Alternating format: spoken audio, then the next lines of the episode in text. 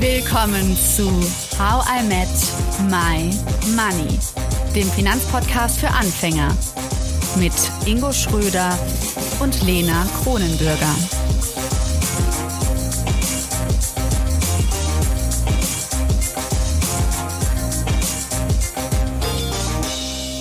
Jetzt kommt Teil 2 mit dem Blockchain-Experten Peter Großkopf.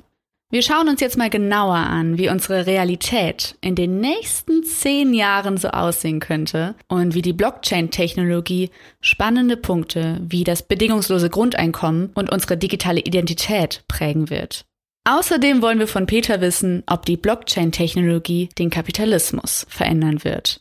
Ohren gespitzt, los geht's. Jetzt hast du gerade das Thema Gesetzgebung angesprochen und wir sind ja jetzt in Deutschland nicht gerade dafür bekannt, Innovationstreiber zu sein und äh, uns massiv schnell auf solche Dinge anzupassen. Und ähm, was denkst du denn, wie lange das jetzt dauert, bis man viele dieser Dinge, die du erwähnt hast, wirklich etabliert finden, vorfinden kann in verschiedenen Dienstleistungen. Also bis der deutsche Staat, also du hast ja auch gerade Immobilienbesitz zum Beispiel angesprochen, Grundbuch, Notar, das sind für mich so klassische analoge Dinge. Also wir haben selbst erst noch gegründet, also du musst da ja wirklich hin, ja, ja. und da stehen und dann liest er das vor und, denk, und denkst dir, das hat er heute schon zehnmal gelesen, da steht nur ein anderer Firmenname. Und vor allem muss man ähm, wirklich in Person mit der ganzen Gruppe, je nachdem, äh, wie vielen man gründet, das ist unglaublich anstrengend, gerade in Corona-Zeiten. So, und wenn ich mir das jetzt vorstelle, also was denkst du denn, wie lange es dauert, bis sich so eine, so eine Prozesse über die Blockchain etablieren in Deutschland?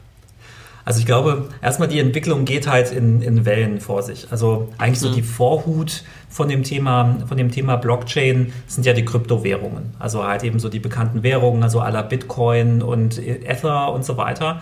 Und ähm, da würde ich halt sagen, die haben halt so diesen sag ich mal, diesen ersten Rollercoaster im ähm, Gartner Hype-Cycle ähm, auf jeden Fall etabliert. Also halt, weil ähm, jetzt auch so mit dieser zweiten Hypewelle, die wir Anfang diesen Jahres hatten ähm, und eben dem Aufspringen von Incumbents aller PayPal, größeren Banken, Goldman Sachs und so weiter und so fort, ähm, ist das Thema eigentlich so weit getrieben, dass, ähm, sagen wir mal, Investment in Kryptowährungen wie Bitcoin und Ether ist, glaube ich, angekommen und wird jetzt sag ich mal, stärker halt noch ähm, in, den, in den Mainstream Einzug erhalten, wenn, wenn äh, die Menschen irgendwie Zugang dazu finden, zum Beispiel eben über ihre traditionellen Banken oder eben über ne neue Player. Ich glaube, das hat sich halt schon, schon ziemlich gut etabliert. Jetzt gibt es natürlich eben so die Themen, die noch ein bisschen weiter vorne sind im, im, äh, im Entwicklungszyklus. Also halt, ähm, wenn ich jetzt zum Beispiel so äh, digitale Grundbücher und so weiter äh, nehme. Und ähm, wo Deutschland einen, in meinen Augen halt eigentlich einen sehr passablen Job macht, ist, ähm, dass sie sich äh, in der Tat sehr, sehr frühzeitig mit ähm, den einzelnen Entwicklungen beschäftigt haben, was teilweise gut ist, was teilweise dann aber auch, auch, auch durchaus auch wieder Drawbacks, also negative Effekte hat. Ähm, zum Beispiel hat die, die BaFin ähm, eben halt auch Bitcoin und Kryptowährungen sehr, sehr früh schon eingeordnet, ähm, hat in das regulatorische System und in das sozusagen Lizenz, äh, Lizenzsystem, was aber eben halt auch dazu geführt hat, dass ähm, sich in, allein schon in Europa eine regulatorische Arbitrage entwickelt hat, also dass sich halt in Österreich äh, ein Kryptounternehmen hat ähm, mit viel weniger Auflagen äh, betreiben kann, als äh, das jetzt in Deutschland der Fall ist hat immer so seine Vor- und Nachteile. Natürlich an der einen Stelle für den Startup-Gründer ist es halt einfacher. Auf der anderen Seite hat man natürlich jetzt so, wenn man es aus Deutschland macht, hat eben eine gewisse Verlässlichkeit und ähm, also dass es eben nicht ähm, komplett im Wilden Westen entsteht. Das heißt, diese Unterschiede hat man halt eben schon. Und jetzt ähm, wagt sich halt eben äh, oder hat sich Deutschland halt eben zum Beispiel mit dem Kryptoverwahrungsgesetz jetzt schon vor, vor einiger Zeit ähm, auch, ähm, sag ich mal, als äh, Vorreiter ähm, halt innerhalb von Europa positioniert. Also dass man ähm, eben die Verwahrung von Kryptowerten, was ja irgendwo man könnte es mit Depotbankgeschäft vergleichen, ähm, dass äh, das halt eben eine eigene Lizenz bekommen hat, was durchaus auch positiv zu sehen ist, halt eben halt irgendwie, weil das eben natürlich auch den, den Wilden Westen wieder so ein bisschen ähm, reduziert und halt eben halt auch, wir sprachen über die Anlagensicherung. Ähm, wenn ich jetzt irgendwo zentral oder dezentral Kryptowerte verwahren lasse, weil ich halt mich selber nicht um meinen Private Key kümmern möchte, dann will ich natürlich, dass ähm, das nach bestimmten Regeln erfolgt und ähm, dass diese Unternehmen halt auch geprüft werden. Das ist dort ähm, so in der Bankenwelt nennt man das MA-Risk und äh, BRIT, also dass halt eben so diese IT-Regeln halt auch entsprechende Anwendung finden. Das ist halt da dann halt eben der Fall. Das gab es jetzt halt eben vor einiger Zeit. Jetzt ähm, aktuelles Thema sind die, sind die Kryptowertpapiere, also wo halt irgendwie für eine erste Klasse an, ähm, an Wertpapieren ähm, jetzt halt ein Gesetzentwurf ähm, erstellt wurde, der jetzt auch zur Verabschiedung kommen soll, wo man ähm, eben halt äh, auch äh, digitale Wertpapiere halt eben in Kryptoregistern führen kann. Also auch da wieder sozusagen der nächste Schritt, aber bis halt eben dann halt irgendwie alle Arten von Wertpapieren ähm, wirklich erschlossen sind und das Ganze so aus der, aus der Testphase rauskommt, das wird halt sicherlich dann halt auch noch ein paar Jahre dauern. Zusätzlich, wenn wir jetzt über dieses komplette Ökosystem sprechen, also halt eben mit Grundbüchern, digitaler Identität, Verbindung zu meinem ähm, digitalen Personalausweis und so weiter und so fort, dann wird das wahrscheinlich eine ähnliche Entwicklungsdauer haben, so wie das Internet uns ähm, quasi ähm, sich so in den Alltag äh, eingebracht hat, äh, dass man es nicht mehr wegdenken kann. Also wahrscheinlich wird das halt noch, äh, noch zehn Jahre dauern, bis, bis wir das sehen. Glücklicherweise werden, werden die Entwicklungszyklen kürzer und sie kommen eben halt auch so in Wellen. Das heißt, ähm, ich glaube, dass wir jetzt halt eben Jahr für Jahr unheimlich viel Innovation sehen werden. Ähm, also jetzt eben sehr stark getrieben, halt eben im Investmentbereich, also ebenso NFTs, Riesenthema. Ähm, potenziell kann ich halt vielleicht in Zukunft in Musikrechte investieren. Ich kann mir irgendwie ein äh, Tausendstel Picasso irgendwie kaufen. Ähm, ich kann mir irgendwie ähm, eine Immobilie oder ein, äh, einen Teil einer Immobilie in Brasilien oder in irgendeinem Emerging Market ähm, zulegen. Ähm, also ich glaube, das wird enorm spannend, ähm, da jetzt halt einfach in den nächsten Jahren mitzuverfolgen, wie sich das alles entwickelt. Und die Gesetzgebung natürlicherweise zieht sich halt irgendwie immer so ein bisschen hinterher. Und das ist halt auch gut so, weil ähm, Regulatorik soll ja nicht äh, schon quasi ähm, beim beim Loslegen die Dinge halt irgendwie schon sozusagen die Reaktion, die, die chemische Reaktion direkt unterdrücken, sondern man will ja halt eigentlich immer die Reaktion erstmal passieren lassen und gucken, wie hat das jetzt, explodiert es jetzt oder kocht es nur. Und ähm, wenn es nur kocht, dann braucht man halt keine Regulatorik. Und dementsprechend ähm, bin ich da auch ein großer Befürworter, dass jetzt halt einfach eben diese ganzen Krypto-Projekte natürlich halt eben verantwortungsvoll äh, sich ähm, mit ähm, eben diesen halt auch neuen Finanzinstrumenten eben beschäftigen können sollen und dann die Regulatorik zu gegebener Zeit dazu kommt. Mhm. Das heißt, du hast uns gerade schon verraten, wir werden in den nächsten zehn Jahren vermutlich in Dinge investieren können, die momentan ziemlich schwierig sind zu handeln. Ein Tausendstel Picasso, also ich wäre dabei. Wobei, wir werden auf jeden Fall noch äh, über Kunst und äh, ja, Kunst als Investment noch eigene Podcast-Folgen machen. Dazu kommt noch mehr. Du hast ja schon NFTs und so weiter angesprochen. Das folgt also alles noch, keine Sorge. Ähm, Peter, was mich jetzt auch interessiert, ich habe es am Anfang ja schon angesprochen, die Idee, dass das ganze Finanzsystem dadurch vielleicht transparenter wird und auch demokratischer. Ist das das Ziel oder geht es einfach darum, dass ich äh, vielleicht ein, ein Immobilien-Token haben kann von irgendeiner Immobilie in Berlin-Kreuzberg? Ähm, ich glaube halt, das, ist, äh, das geht alles Hand in Hand. Also ähm, ich glaube, die, die, die traditionellen Banken tun sich so mit, ähm, mit äh, Decentralized Finance und eben so diesen ganzen neuen Blockchain-Entwicklungen halt einfach schwer, weil man natürlich halt auch einen gewissen Teil der eigenen Kontrolle aufgibt. Ja, also hatten wir, weil wenn man jetzt ähm, seine, ich sag jetzt mal, die die, die Kontostände nicht mehr irgendwie bei sich da auf dem Server hinten in der Ecke irgendwie speichert, sondern ähm, das halt irgendwo in so einer Public Blockchain ähm, sich irgendwie wo sich irgendwie befindet. Also ich glaube, das, ähm, das, das beißt sich halt eben noch mit den, mit den Prozessen und den Vorgängen, die halt eben so traditionell im, im Bankenbereich ähm, abspielen. Aber ich glaube halt, dass, ähm, dass das halt, also ich meine, Technologie entwickelt sich halt immer weiter und äh, Technologie kann man nicht stoppen. Ja, also halt, das äh, ist nun mal einfach Gutes so. Zitat. Das liegt auch, ja, und es liegt einfach auch am, am, Ende in der Natur des Menschen, ähm, halt einfach irgendwie immer höher, schneller, weiter, äh, besser, effizienter.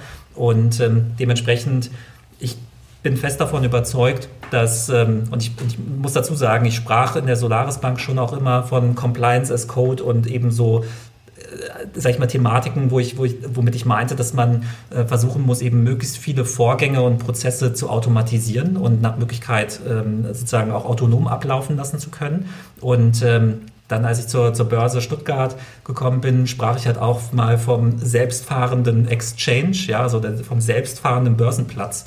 Also das heißt eigentlich ein, äh, letzten Endes ein, äh, sozusagen halt eine Anwendung, eine Applikation, ähm, wo Kauforder reingehen und wo Verkaufsorder reingehen und die werden halt gematcht und dann werden halt Zahlungsprozesse entsprechend initiiert, wo dann eben das, wo dann eben die Gelder dann halt entsprechend abgeführt werden und die Fees und ähm, all das gibt es schon. Ja, also, das, also es gibt dezentrale Exchanges in der Zwischenzeit und die machen unglaublich große Volumina. Also ähm, wenn man sich jetzt mit Kryptohandel auskennt, eigentlich so der zumindest, sage ich mal, so bekannte Platzhirsch ist Coinbase, äh, die jetzt ja auch in, in diesen Tagen an die Börse gehen. Und halt dezentrale Exchanges machen inzwischen mehr Volumina als Coinbase. Und ähm, das heißt, also diese Technologie, wie man jetzt halt eben halt auch diesen, den Handel von, von, ähm, äh, von, von, ähm, von Währungen oder von, von Instrumenten ähm, organisieren kann, das ist halt schon da. Und ich glaube, dass halt ähm, viele Bestandteile und Module der, der Finanzwelt in Zukunft eben auch so quasi so wie diese ja, letztendlich dezentralen Exchanges, die halt einfach ein Smart Contract auf der Ethereum-Blockchain sind. Da sitzt kein Admin dran, da, das wird nicht irgendwie gemonitort, das läuft da halt einfach. Das ist quasi wie ein selbstfahrender Handelsplatz. Und ähm, halt solche solche Module für die Finanzindustrie wird es halt in Zukunft irgendwie für Payments, für eben für die Kontoführung, ähm, für Investitionen und so weiter halt einfach eben geben. Und, äh, und da müssen in meinen Augen natürlich dann halt eben die etablierten Player dann halt eben halt auch dann ihre Chance drin sehen und ähm, ja, dann eben da halt auch dann mit drauf aufspringen. Und da hatten wir letzten Endes, also und, genau, weil jetzt antworte ich auf die Frage, weil du, du fragtest ja nach der äh, Demokratisierung. Mhm. Und ähm, Demokratisierung heißt für mich halt einfach eben, dass ich halt auch selber Bestandteil des Systems werden kann. Und ähm, da sind halt eben so diese, also ich nehme jetzt mal wieder das Beispiel Kryptowährungen. Da sind halt eben diese, sag ich mal, moderneren Kryptowährungsansätze, also halt Ethereum 2.0 und Tezos und was es halt sonst nicht alles gibt, ähm, halt eben halt interessant, wo ich halt, ähm, also wo sozusagen der, also der Konsensalgorithmus, also quasi die, ähm, sag ich mal, Sicherheitsimplementierungen, äh, ähm, die halt sicherstellt, dass eben die Transaktionen nicht manipuliert sind und das hat alles sauber und sicher und so wie erwartet läuft. Ähm, dieser, diese äh, Konsensverfahren basieren halt auf dem sogenannten Proof of Stake ähm, halt bei neueren Blockchains. Das heißt, äh, so viel wie, dass ich halt als Stakeholder einer Blockchain, also zum Beispiel, wenn ich x Einheiten an Ether oder x Einheiten an Tezos ähm, äh, besitze, dann kann ich eben diese, diese und wenn ich damit jetzt nichts mache, also wenn ich die halt eigentlich äh, nur rumliegen habe und halt irgendwie auf zum Beispiel Kurszuwächse warte, dann kann ich diese, diese Einheiten von, von Kryptowährungen in einen äh, Validator-Pool einzahlen und ähm, kann die dann staken lassen, was halt so viel bedeutet, wie dass ähm, ich dann halt eben mit dem Anteil, den ich halt eben an der jeweiligen Kryptowährung habe, ähm, dann ähm, halt einfach an der Erstellung neuer Blocks beteiligt werde. Und das war jetzt halt eine, das waren jetzt 45 Sekunden sehr kryptisch, irgendwie um es mal so ein bisschen nee. plakativ zu machen. Ähm, also ich vergleiche das halt immer so mit, wie ich betreibe, ich, ich helfe dabei, ähm, das SEPA-Netzwerk zu betreiben, also wo quasi Zahlungen durchlaufen. Und weil ich dabei helfe, das zu betreiben, bekomme ich dafür einen Teil der Fees, also der, der Gebühren und äh, kann damit Geld verdienen. Und, ähm, und das ähm, ist ähm, jetzt halt in, diesen, dieser Frühzeit ähm, eben von der, von der Blockchain auch gar nicht mal so wenig, also halt irgendwie mehr, als ich jetzt irgendwie mit einem Festgeld irgendwo bekomme und ist aber eigentlich vergleichsweise genauso sicher, also halt, wenn eben die Blockchain-Technologie sicher ist. Und ähm, insofern entstehen da halt einfach eben halt einfach auch, sag ich mal, Incentive-Modelle, wo ich halt als quasi Investor oder als Nutzer ähm, eben von, von Blockchain-Technologie auch gleichzeitig Teil sozusagen dieser Demokratisierung der Finanzindustrie werden kann und ähm, eben beim Betrieb selbst wenn ich halt keine technische Erfahrung da drin habe, mithelfen kann und dafür entlohnt werde. Und das äh, hat es in der Form noch nie gegeben. Was, was denkst du, und das äh, kann so eine der Abschlussfragen sein, ähm, was denkst du, hat Blockchain für eine Auswirkung auf den Kapitalismus, so wie es ihn heute gibt? Ähm, also er kann, glaube ich, also, also Blockchain kann, glaube ich, ähm, ist einerseits beschleunigen und auf der anderen Seite aber auch um, umverteilen. Also ich meine, also beschleunigen mhm. im Sinne von Daten, Realtime, Zahlungen. Ähm, äh, aktuell wird halt noch wahnsinnig viel Geld verdient, ähm, eben halt im, im Blockchain-Bereich, weil halt einfach das alles noch so neu und die, die Kurse gehen hoch und ähm, das ähm, fördert natürlich halt eben halt eine, äh, sag ich mal, dass, dass halt, äh, dass halt einzelne ähm, Akteure da ähm, halt reicher werden. Aber gleichzeitig, also wie ich das jetzt irgendwie zum Beispiel beschrieben habe, so mit diesem ähm, Demokratisierung der, der Finanzwelt, ähm, zieht es, zieht es, sag ich mal, ähm, anderen Eliten, ähm, sag ich mal, gewisse Power und ähm, auch ähm, gewisse finanzielle Effekte äh, weg und, ähm, und verteilt das halt eben halt in die Community und ähm, hat auch auf breitere Schultern. Und deswegen und gleichzeitig können wir halt eben halt viel digitalere Modelle bauen. Dieses, also einfach die Tatsache, dass, dass Blockchains offen sind und ähm, dass sich halt eigentlich jeder Entwickler mit, ähm, mit der Technologie beschäftigen kann und da mitwirken kann, führt halt einfach eben halt auch dazu, dass so diese man nennt es ja im, im Tech-Sprech The Walled Gardens, also halt so diese Google, Facebook ähm, und ähm, Amazon, irgendwie, die haben halt, äh, horten die Daten und da kommt keiner dran.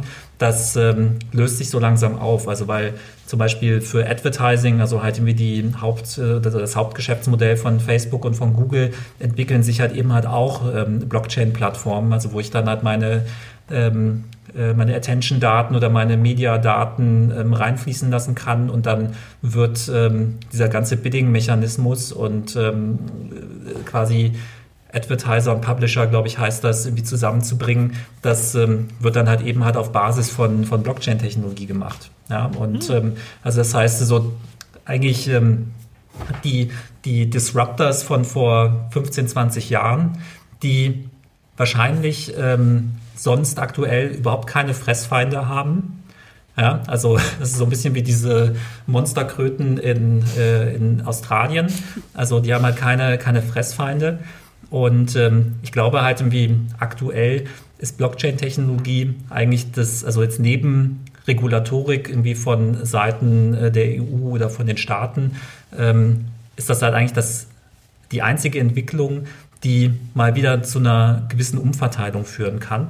Und, ähm, und das würde ich persönlich für sehr gesund halten. Ähm, halt, weil äh, das dann halt eben halt auch den, den volkswirtschaftlichen äh, Nutzen und, ähm, und Ertrag dann halt einfach eben auch wieder auf äh, mehr Schultern verteilt und eben nicht so zentralisiert, wie das äh, jetzt aktuell in, den, äh, in der Tech-Gemeinde ist. Spannend. Ja. Also sind ja, also so, wenn ich das so richtig höre, sind das ja sehr schöne Aussichten. Also es ist quasi so ein sozialerer Kapitalismus, so wie ich es verstehe. Wie, wie kommt es für dich rüber, Lena? Mm, ja, also ich habe schon noch die, ich hätte schon ein bisschen das gegenteilige Gefühl teilweise, dass man vielleicht auf einmal in alles investieren möchte. Du hast ja auch gesagt, man kann zum Beispiel jetzt ne, eine Wohnung tokenisieren, dass man sagt, ich besitze eine Wohnung und da möchte ich irgendwie damit Geld machen. Dann gebe ich zum Beispiel euch beiden die Hälfte und ihr könnt dann Tokens davon kaufen oder so. Ich, ich klingt ein bisschen auch so, als ob man dazu anstachelt, in alles zu investieren und ähm, alles zu Geld zu machen. Ja, so ich meine halt für den für den für den letzteren Fall, ähm, da kann ich kann ich halt auch nochmal so den, den realen Use Case auch nochmal geben. Also aktuell ist es ja, wenn man jetzt irgendwie nicht verheiratet ist, ist das ja quasi nur über Krücken möglich, halt irgendwie mit einer anderen Person zusammen eine Wohnung zu kaufen. Mhm. Ja, also halt, ähm, da muss man dann halt wie schon eine GBR gründen oder vielleicht halt irgendwie eine UG und dann ist da die Wohnung drin und dann hat man irgendwie Anteile daran, je mhm. nachdem, wie viel Eigenkapital man eingezahlt hat und so weiter und so fort. Das sind so diese Konstrukte, irgendwie, wo halt irgendwie, also obwohl Wohnungen ähm, wahrscheinlich seit irgendwie 150 Jahren irgendwie gekauft werden, ähm, das ist halt einfach noch nicht gelöst. Ja. Also halt und damit könnte man das so, lösen, ja. dass man sagt, man heiratet ja. nicht, sondern man sagt, hey, wir äh, kaufen die beide und jeder besitzt wir tokenisieren die in zwei quasi. Genau so, halt, weil, weil, weil letzten Endes ist es so klar, man kann natürlich ins Grundbuch eintragen, ähm, dann, dann ist, das, ist natürlich der Besitz aufgeteilt, aber oftmals ist es halt so, dass dann halt irgendwie, dann wird noch eingezahlt und irgendwie der Kredit läuft nur über eine Person und so weiter und so, das ist, äh, das ist halt einfach, es ist halt einfach äh, tendenziell ein bisschen schwierig. Hm. Und, ähm, ich sehe schon, du überzeugst mich hier doch wieder, Peter. Also am Ende, ne, sage ich mal, bin ich der Zukunft doch ganz gut gestimmt, Ingo. Ich würde sagen, ja. Und, ja. und sag mal und noch, noch einen, einen letzten Punkt, um dich mhm. vielleicht noch mal noch ein Mühe äh, positiver zu stimmen. Ich meine, halt, die, die gesellschaftliche Entwicklung geht ja auch weiter. Also halt, ich meine, wie so diese Diskussion auch ums ähm, bedingungslose Grundeinkommen und, und so weiter, das ist ja auch nicht ganz von der Hand zu weisen. Also die Technisierung äh, insgesamt, also nicht nur in Blockchain, sondern eben halt überall, also halt in der Produktion und so weiter, führt ja ohnehin dazu, dass so die, die Arbeiterklasse vermutlich ähm, in großen Teilen ausstirbt und, ähm, und die Leute dann halt irgendwie auch nichts mehr zu tun haben. Das heißt, dass es halt eben so ein bedingungsloses Grundeinkommen geben muss.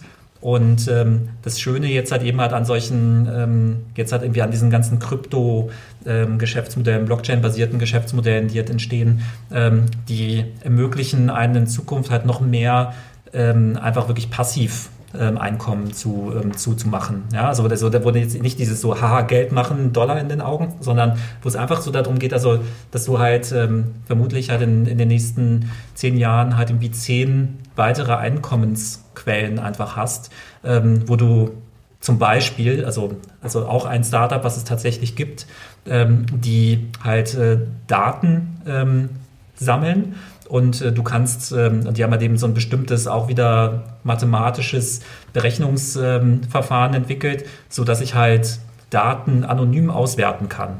Ja, also was heißt das? Also zum Beispiel, ich habe jetzt meine Gesundheitskarte und da sind irgendwie bestimmte Informationen drauf oder irgendwie ich habe meine Apple Watch und irgendwie die iHealth-Daten, irgendwie wie viel wiege ich und irgendwie wie schnell laufe ich, wie viele Schritte mache ich. Also ich könnte jetzt im Prinzip diese Daten in eine Cloud packen und könnte eben halt über diese Plattform die Daten halt so für sogenannte Zero Knowledge Computations äh, zur Verfügung stellen, also wo quasi anonym und ähm, Privatsphäre warnt, dann meinetwegen halt ein Mittelwert irgendwie auf meinen Schrittanzahlen entwickelt wird und halt irgendwie nur diese Schrittanzahl wird dann halt irgendwie gespeichert und der ganze Rest ähm, wird halt nicht irgendwie abgespeichert. Also das heißt, ich kann halt ähm, gerade das, was so die Datenkrake jetzt sage ich mal in, in den, im jetzigen Jahrzehnt ist, ähm, das kann ich halt in Zukunft ähm, vermeiden, indem ich eben diese Zero-Knowledge Computations einsetze und ähm, dann könnte ich halt zum Beispiel halt mit meinen Medizindaten ohne dass ich halt irgendwie damit selber halt irgendwie mich irgendwie expose, ähm, und dadurch meine Krankenkassenbeiträge steigern, halt irgendwie bei der Krebsforschung mithelfen. Ja, und halt irgendwie, und das ist halt, ich finde, das ist halt einfach absurd, auch cool, was, äh, was halt in, in, Zukunft dann möglich sein wird. Und eben, weil die Blockchain-Industrie oder die Blockchain-Community einfach sehr Privacy- und Privatsphäre, Datenschutz orientiert äh, an, die, an die ganzen Themen rangeht, ähm, glaube ich, ähm, dass das Ganze dann halt eben halt auch zu einer Welt führt, so wie wir sie uns wünschen. Also und zwar, ähm, wo halt eben nicht die, die Daten äh, quasi, also wo wir wenigstens mehr Kontrolle über unsere Daten haben. Peter, ich freue mich auf die Zukunft, sage ich mal. Danke, dass du da warst. Ähm, ja, ich glaube darüber, jetzt hast du uns ein bisschen Food for Thought gegeben für die nächsten Wochen. Ja, vielen Dank fürs Dasein und ihr Lieben da draußen. Abonniert uns bei Spotify, Deezer und Apple Podcast und folgt uns auch auf Instagram, Twitter und Facebook. Und, dass wir es nicht vergessen, Ingo, ne, das sagen wir doch jetzt immer, How mit My Money wird von der Online-Finanzakademie gesponsert. Do-it-yourself-Kurse, unter anderem mit Ingo zu den Themen ETFs, Altersvorsorge und Immobilien. Euren Rabattcode findet ihr in den Show Notes. Wir sehen uns und wir hören uns, sorry, immer noch ein Podcast, wir hören uns nächste Woche am Money Monday. Bis dahin. Vielen Dank, Peter. Ja, danke euch. Bis dann. Tschüss. Ciao.